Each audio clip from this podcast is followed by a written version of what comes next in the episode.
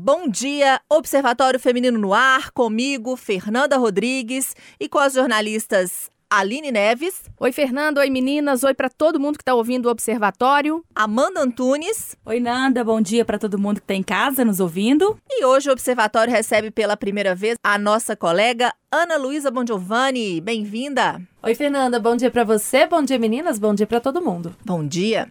Tivemos aí, né, gente, uma eleição totalmente polarizada, com muitas fake news e com um fator que não é muito novo, mas que muita gente ainda não conhece, que é o assédio eleitoral. Então, resumindo aqui brevemente, o assédio eleitoral é qualquer forma de coação a trabalhadores para votar em determinada candidatura. Várias condutas foram investigadas. Elas vão desde a coação para o empregado votar de acordo com o empregador, passando por promessas de qualquer vantagens para orientar decisões, ameaças de demissão, além de exigências para o trabalhador não votar ou registrar o voto, o que é vedado. O número de denúncias de assédio eleitoral registrados no Ministério Público do Trabalho em Minas Gerais é de 595 denúncias. Para falar sobre esse assunto, a gente chamou quem entende, né? Que é a doutora Ana Cláudia Nascimento Gomes, que é procuradora do trabalho, membro do Ministério Público do Trabalho. Bom dia, doutora Ana Cláudia. Bom dia, bom dia a todos os ouvintes. Eu resumi aqui esse assédio eleitoral, mas eu queria que a senhora detalhasse um pouquinho mais o que, que é isso para quem está aí na escuta. Bom, para começar, o assédio eleitoral, ele não é, não é uma coisa exclusiva, uma discriminação exclusiva da relação de trabalho. Então, quando a gente fala em assédio eleitoral, ele também pode acontecer em outras relações sociais, por exemplo, relação acadêmica, é, outros tipos de relação que não na relação de emprego, né? Incumbido do Ministério Público do Trabalho foi o assédio eleitoral laboral, ou seja, no âmbito das relações de trabalho, sejam elas subordinadas ou não. E é justamente qualquer tipo de pressão que possa interferir na liberdade do voto no sufrágio. E esse tipo de pressão aconteceu de várias formas, de forma explícita tipo com é, pressão psicológica, ameaças de dispensa discriminatória, utilização de camisa de determinado candidato, é, conscientização eleitoral, entre aspas, obviamente que não é possível, é, é, é promessas de trocas de favores, de bônus, é, e mais de forma mais intensa, é, mais próximo das eleições, inclusive nos di no dia da eleição, nós tivemos várias denúncias de embaraço mesmo de trabalhadores, ou seja, segurar os trabalhadores no local de trabalho, não fazer escala para poder votar, é, propaganda eleitoral no dia da votação, o que é crime, né? Então, algumas condutas são condutas, uh, a maioria delas tipificada tanto como crime eleitoral como também um, um ilícito trabalhista, né, com as repercussões uh, decorrentes, com as responsabilizações civil e, e criminal. Esses números, doutora Ana Cláudia, é, me assustaram bastante, falando especificamente das eleições. É, como é que o Ministério Público do Trabalho agiu e está agindo contra isso agora? É, em verdade, a Minas Gerais é, foi o centro nevrálgico do assédio eleitoral no Brasil, né? Nós tivemos, a autor estava acabando de confirmar os dados, nós tivemos no dia, até o, o fechamento do, do, dia da eleição, ainda está continuando, nós temos plantão, mas eu não estou no plantão hoje, mas até a data da eleição, nós tivemos duas mil, mais de 2.500 denúncias no, no, Brasil todo, dos quais mais de 500 em Minas Gerais, né? Que foi um, um, número muito elevado. E, obviamente, em relação à, à, eleição de 2018, foi um panorama muito mais agressivo, né? Então, eu, eu digo que o Ministério do Trabalho teve que aprender fazendo, né? Na marra, né? Então, assim, a gente já tem os instrumentos, a gente já sabe, né? Os instrumentos típicos da investigação é o que a gente lida toda vez e agir rápido já era do nosso conhecimento, que nós atuamos também, sempre atuamos de forma muito célere em relação, por exemplo, a, a Brumadinho, em relação a Mariana, em relação ao Covid, né? Mas nós tivemos que nos articular com outras, com as outras instituições, por exemplo, com a justiça eleitoral, que a gente tinha é, não por falta de necessidade mesmo, né? Nós tivemos que nos articular internamente, nós tivemos que parar. É, eu falo que eu tive que dar uma suspendida, de certa forma, assim, uh, priorizada em, nos processos de assédio eleitoral em função da premência das horas, né? Porque são prazos contados em horas. É, então, nós tivemos que tipo, fazer, fazer tipo uma força-tarefa mesmo para vocacionar nesses processos, né? E a, a, após o registro das denúncias, obviamente, são instaurados os, os inquéritos.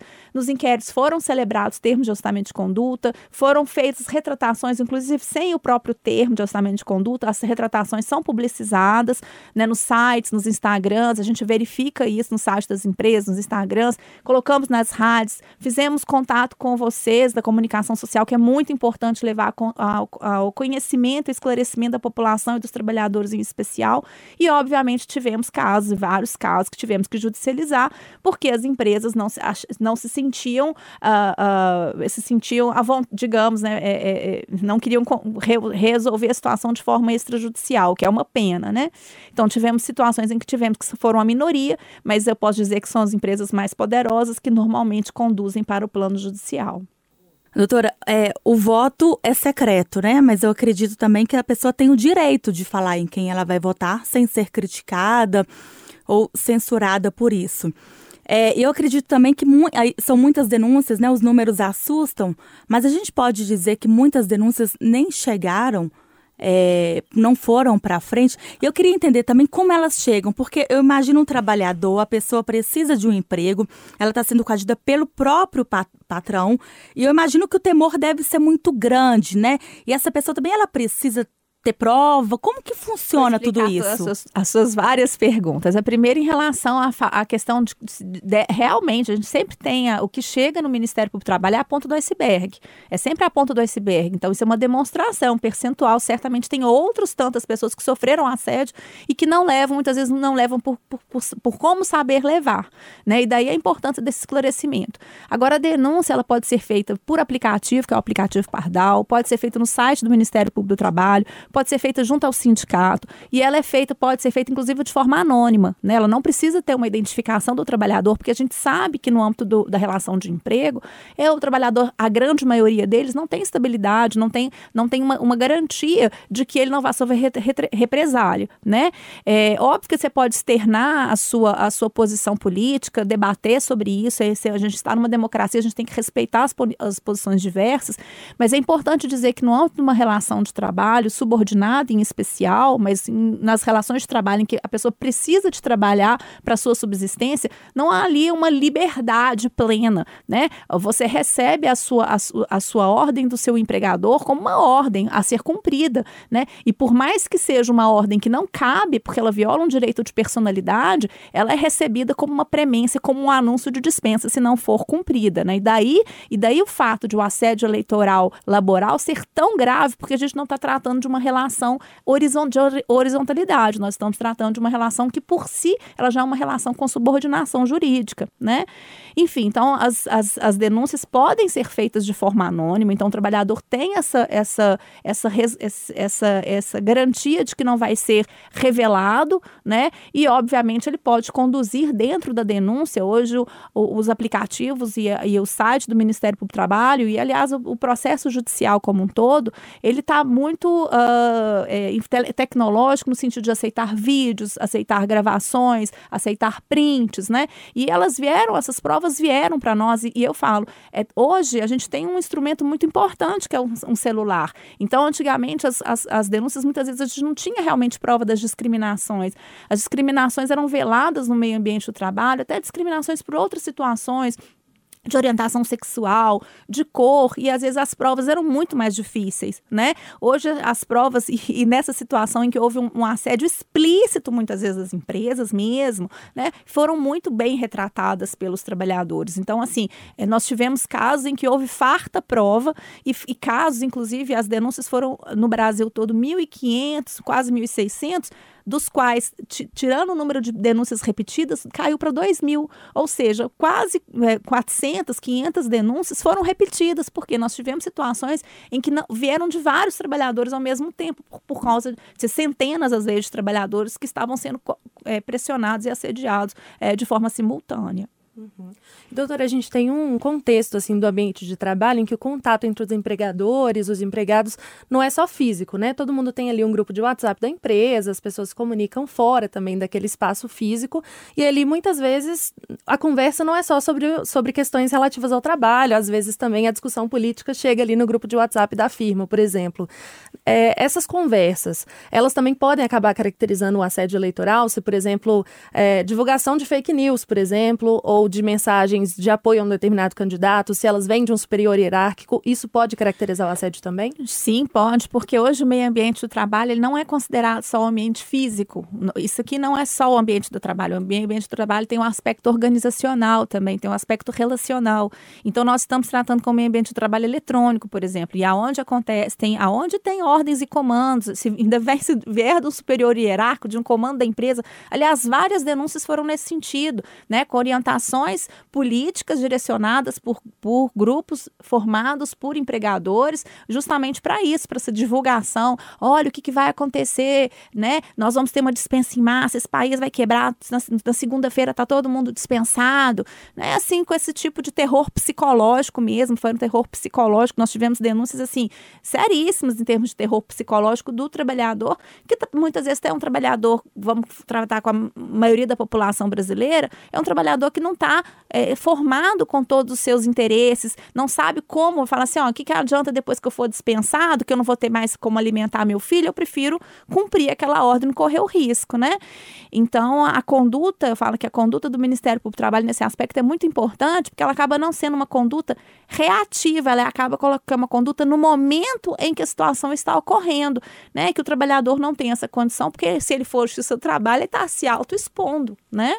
Doutora, ouvindo a senhora falar, eu fiz uma viagem assim no tempo e como eh, a tecnologia, as redes sociais, como isso tudo é importante para que hoje a gente tenha números demonstrando isso, para que encoraje as pessoas a denunciar pelo aplicativo ou de forma anônima, porque isso acontece desde sempre.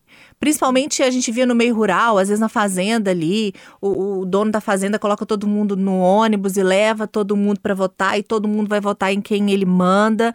E sempre existiu, mas nunca foi dado visibilidade para esse tipo de denúncia, como foi dado agora nessas últimas eleições. E é por isso que a gente está falando sobre isso também, para que quem está aí na escuta possa entender que ela pode denunciar, mesmo tendo acabado as eleições.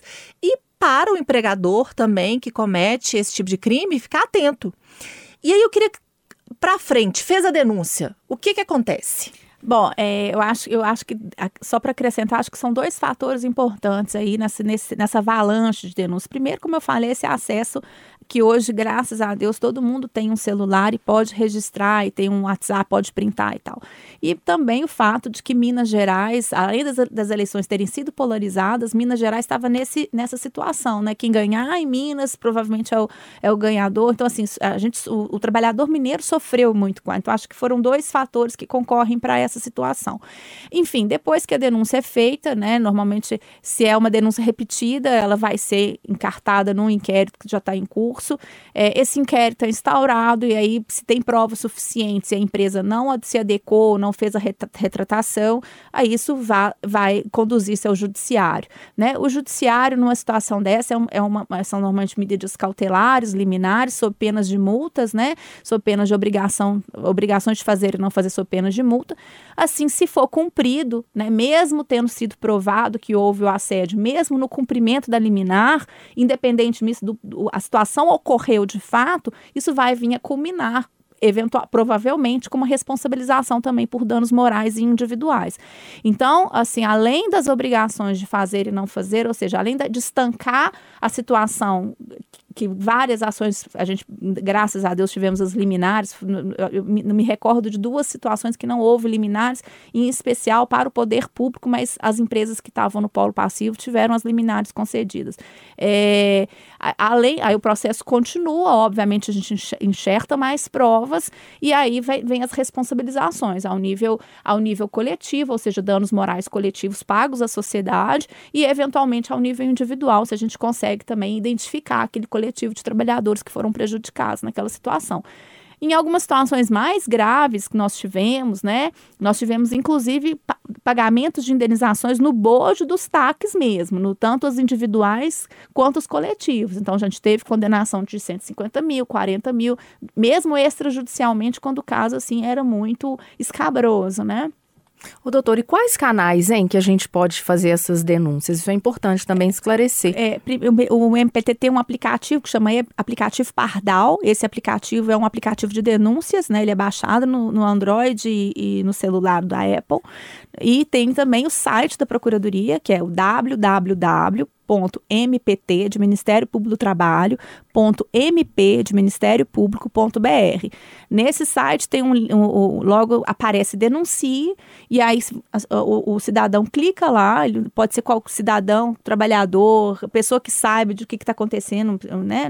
Qualquer um pode denunciar e aí vai, vai te perguntando o local que está acontecendo, por estado, por cidade, e aí vai te pedindo as informações, por exemplo, qual que é o empregador, o máximo de informações que se puder dar é muito importante, porque uma denúncia genérica, ela tem uma tendência de não ser acolhida, não, não, não ter uma prestabilidade, é, o número de trabalhadores envolvidos, é, eventuais, é, eventuais testemunhas que possam nos auxiliar, ou informantes, é, o local que está acontecendo, obviamente, é, é, e aí a especificidade pode colocar as provas, como comentei, foram vários áudios, vários vídeos que foram colacionados, e isso é muito importante, porque quando chega no Ministério Público, a gente tem o vídeo, e aí quando ficou sabendo que o Ministério Público sabe, aí vai quer apagar, mas o vídeo já está lá dentro, já está no inquérito, né? Então tem resguardado a prova lá. Doutora, as eleições já acabaram, já está decidido, né? Mas a gente está acompanhando, noticiando vários atos antidemocráticos. Nas redes sociais eu percebo também várias postagens de pessoas é, xingando quem votou, né, no candidato eleito. Estou vendo até uma campanha das pessoas, não vamos mais viajar para o Nordeste. Enfim, isso no ambiente de trabalho, já passou a eleição, mas configura crime também se o patrão continuar? Como que é isso? Configura o assédio eleitoral, ainda é configurado o assédio eleitoral, mas para efeito de crime já não, já não teria uma dificuldade de ser um crime eleitoral, justamente por causa da questão das eleições. Ele poderia ser um crime na seara comum, né? Não deixaria de ser uma conduta abusiva de forma nenhuma, né? Isso não deixa de ser uma conduta abusiva, mas é, para efeitos da justiça eleitoral, que é uma justiça especializada, a gente já estaria fora da, que, da, da questão eleitoral. Mas em relação a esse momento pós-eleições, né, o Ministério Público do Trabalho tem acompanhado, porque a gente já tem recebido sim notícias, inclusive notícias de que tem empresas que estão pegando os trabalhadores e levando para esses atos antidemocráticos como se fossem escudos humanos, né? Que é um absurdo. Então, isso está sendo conduzido, está sendo analisado. Já temos colegas colegas, porque é, estamos no plantão, inclusive, né, esses colegas estão no plantão, estão a, a, adotando as medidas necessárias para essa situação e, obviamente, que se houve uma dispensa discriminatória tá? Isso é importante dizer, isso é importante esclarecer o ouvinte. Se houve uma dispensa discriminatória motivada por questão eleitoral, e se isso, a gente consegue essa prova, é, é, há também uma legislação específica, que é uma, uma lei já antiga, inclusive, uma lei chama 9.029 de 95, em que é cabível a reintegração ao trabalho ou indenização, ou seja, é, não é possível no Brasil, pode-se dispensar sem justa motivo, mas dispensar discriminatoriamente não é possível. Então, não é possível discriminar por por, causa de opção eleitoral, não é possível discriminar porque você participou de um movimento grevista ou porque tem alguma posição, é, orientação é, sexual ou religiosa, isso não é, não é admitido pela nossa Constituição e também pela legislação infra, infraconstitucional. Doutora, e passado esse período eleitoral, o Ministério Público do, do Trabalho já consegue ver, por exemplo, é, mudar um pouquinho a sua atuação, mas para ficar de olho nos casos de assédio político, por exemplo, assim, passando né, esse período de eleições, a gente não, não sabe se esses casos vão cessar, né? Porque a gente continua nessa, nessa divisão, a polarização está aí. É, é isso, a, a, nossa, a nossa, a nossa, o nosso sentir, né, ainda está muito recente, mas o nosso sentir é que isso tem uma tendência a diminuir, mas que nós precisamos precisamos nos organizar, né? Nós conseguimos dar uma boa resposta à sociedade, uma resposta ágil, mas também foi com muito esforço interno. Então, eu acho que, que eh, a, o debate que está acontecendo internamente é para a gente nos organizar, para já nas próximas eleições municipais nós já começarmos com campanhas de, de prevenção, com conscientização de forma muito an anterior, com, com, com, com, nos organizarmos internamente para que a gente não pegue a situação uh, de, de assim, apagar o, o fogo no incêndio incêndio, né? Que a gente tem uma condição mais razoável de trabalho. Mas é isso, assim, a gente tem que se nos organizar internamente.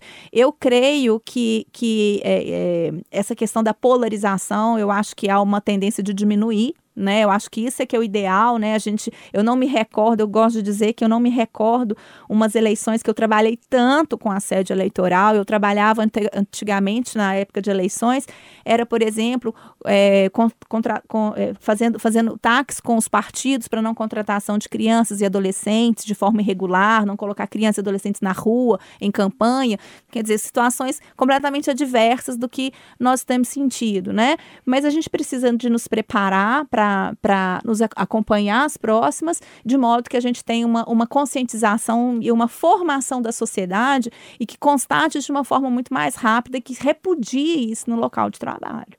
Então agora a gente vai para uma parte mais suave do programa, que é o curti, compartilhei.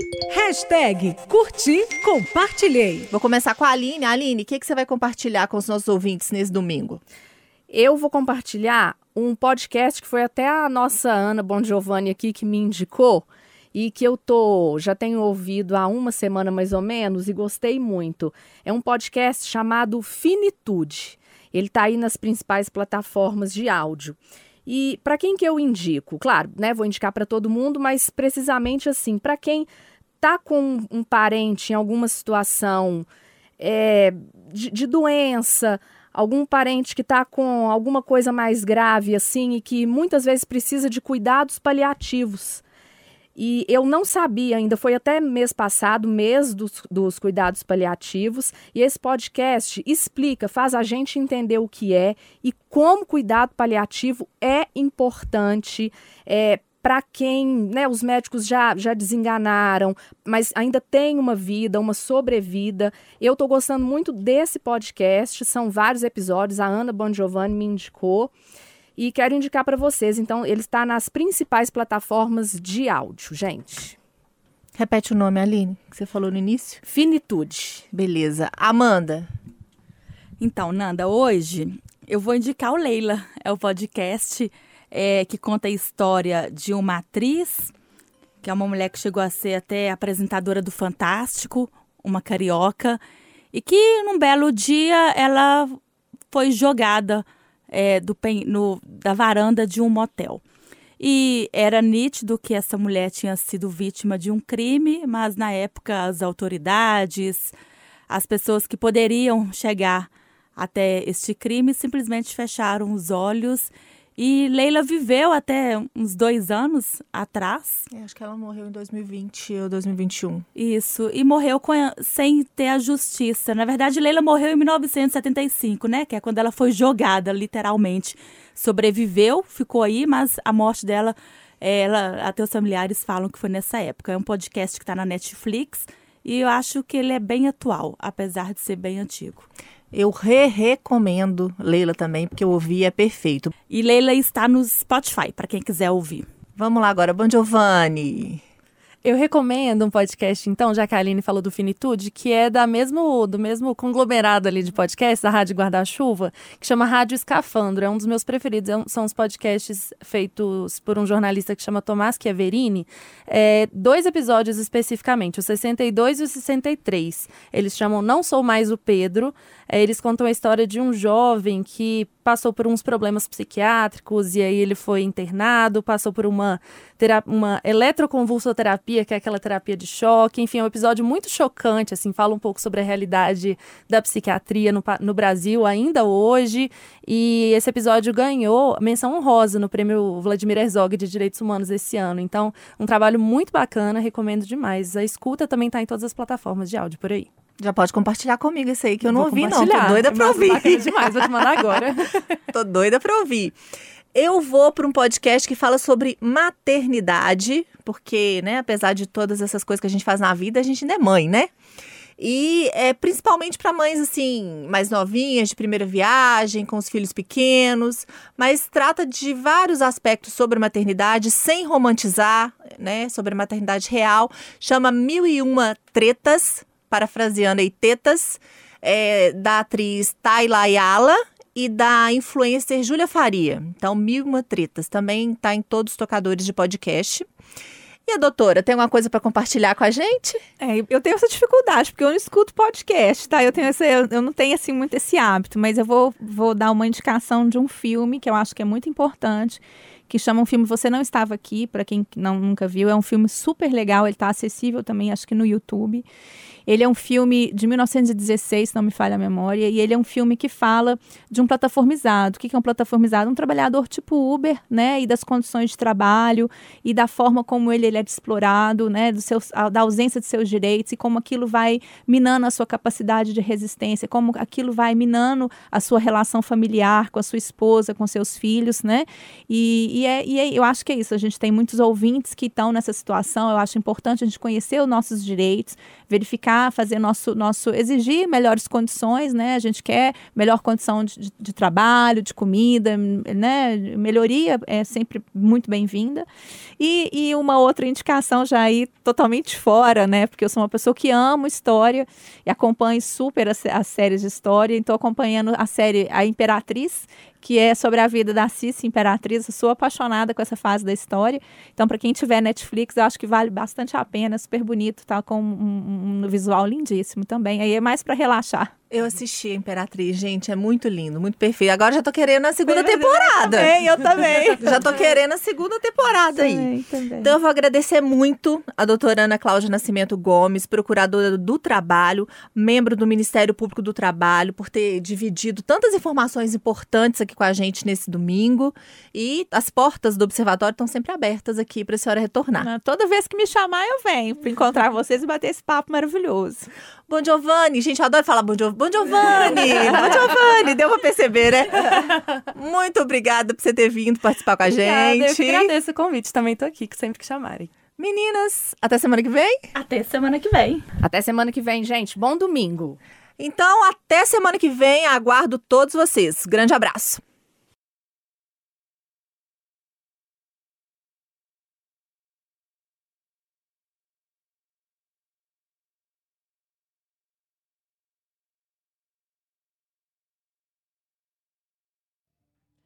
Agora, 8 horas e 58 minutos, tem destaque de polícia, Amanda Antunes. A reportagem da Itatiaia está na oitava companhia do 34º Batalhão, no bairro Alípio de Melo, região noroeste de Belo Horizonte, onde estão dois homens que foram presos na Avenida Serrana, suspeitos de um assalto no bairro Serrano, que também fica aqui na região noroeste da capital. Conforme a polícia militar, a vítima é um motorista de aplicativo e tinha acabado de aceitar uma corrida quando os supostos passageiros anunciaram o crime. Um militar de folga, que é lotado no 49º Batalhão, passava pelo local na hora, viu tudo e conseguiu interceptar o carro roubado que já estava em fuga e prendeu os dois suspeitos. Daqui, da oitava companhia, eles serão levados para o Detran. Repórter Amanda Antunes. Obrigado, Amanda. O relógio vai marcar 9 horas com a apresentação de Maria Fernanda Sinini, Edson Costa, edição de Aline Campolina. Termina aqui o Jornal da Itatiaia à Noite. Vem aí o, prog... o Jornal da Itatiaia deste domingo. É o costume, Sinini. Vem aí o programa Cirantão. Um ótimo domingo para você. Um ótimo domingo para todo mundo, Edson Costa, para quem nos ouve. Vem aí a Cirantão.